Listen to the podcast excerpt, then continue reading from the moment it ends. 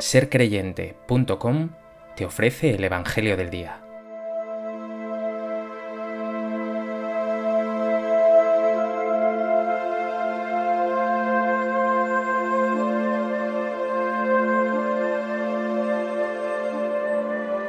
Libro del origen de Jesucristo, hijo de David, hijo de Abraham.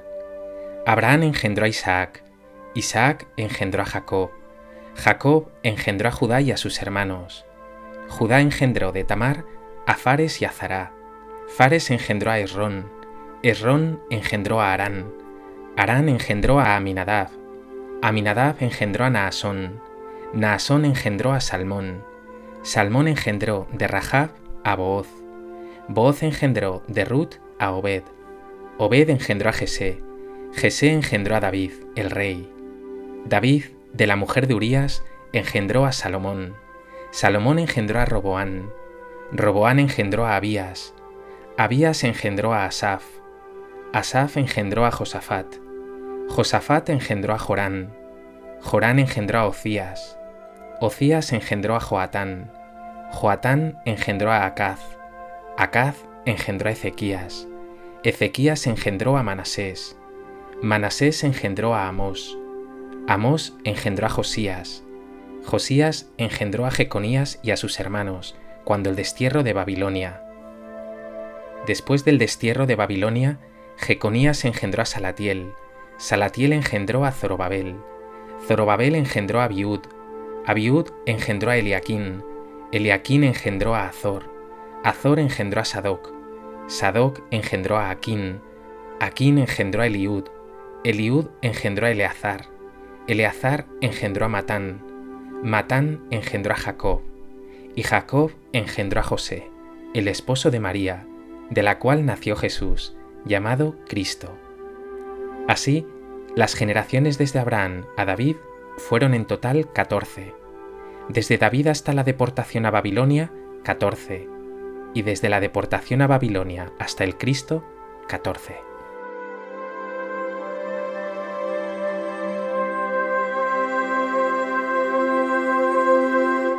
Hoy, 17 de diciembre, iniciamos la segunda parte de este tiempo de preparación para la Navidad.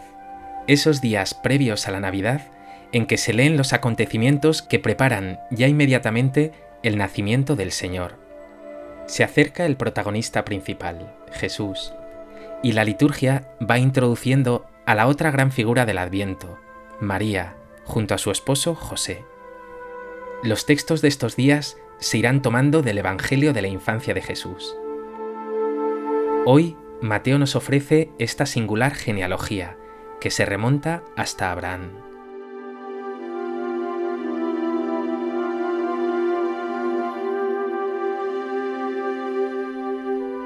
A propósito de este texto del Evangelio de Mateo, me gustaría compartir contigo tres reflexiones.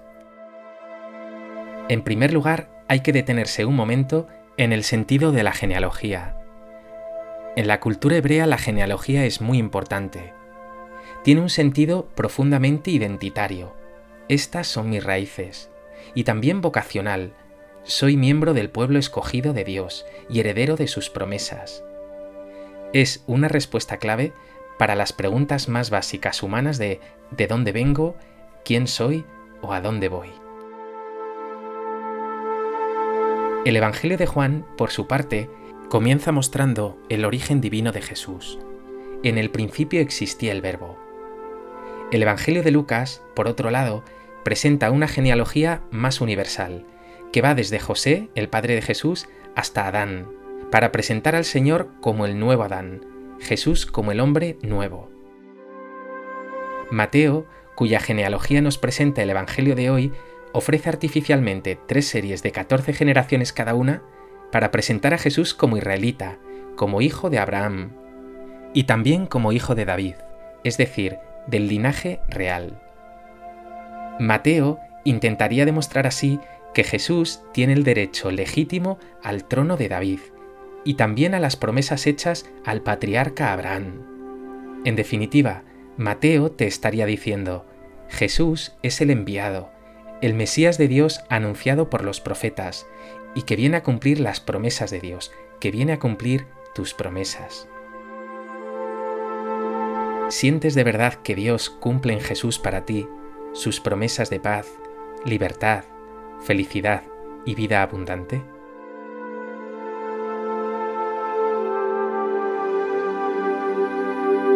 En segundo lugar, en ese árbol familiar de Jesús que nos presenta Mateo, aparecen antepasados muy ilustres, pero otros no tanto. Además, aunque la genealogía sigue, según la costumbre judía, la línea masculina, aparecen también mujeres. Mateo presenta así la solidaridad de Jesús con todo el género humano, hombres y mujeres, santos y pecadores, la humanidad entera en su condición real.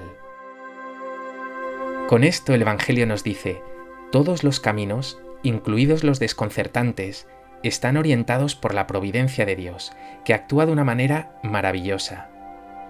Tu ser, tus caminos, también están orientados hacia Dios.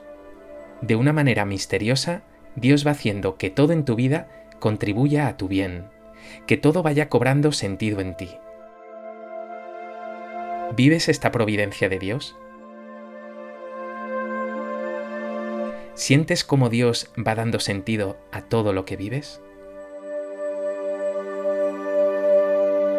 En tercer lugar, lo más importante de esta genealogía es la maravillosa locura de Dios, que ha decidido entrar en la historia, en la humanidad, encarnarse para liberarte, para acercarse a ti, para restaurarte, para decirte, eres hijo mío, tu vida tiene sentido, te amo con locura, tienes una vocación preciosa, vas a vivir para siempre.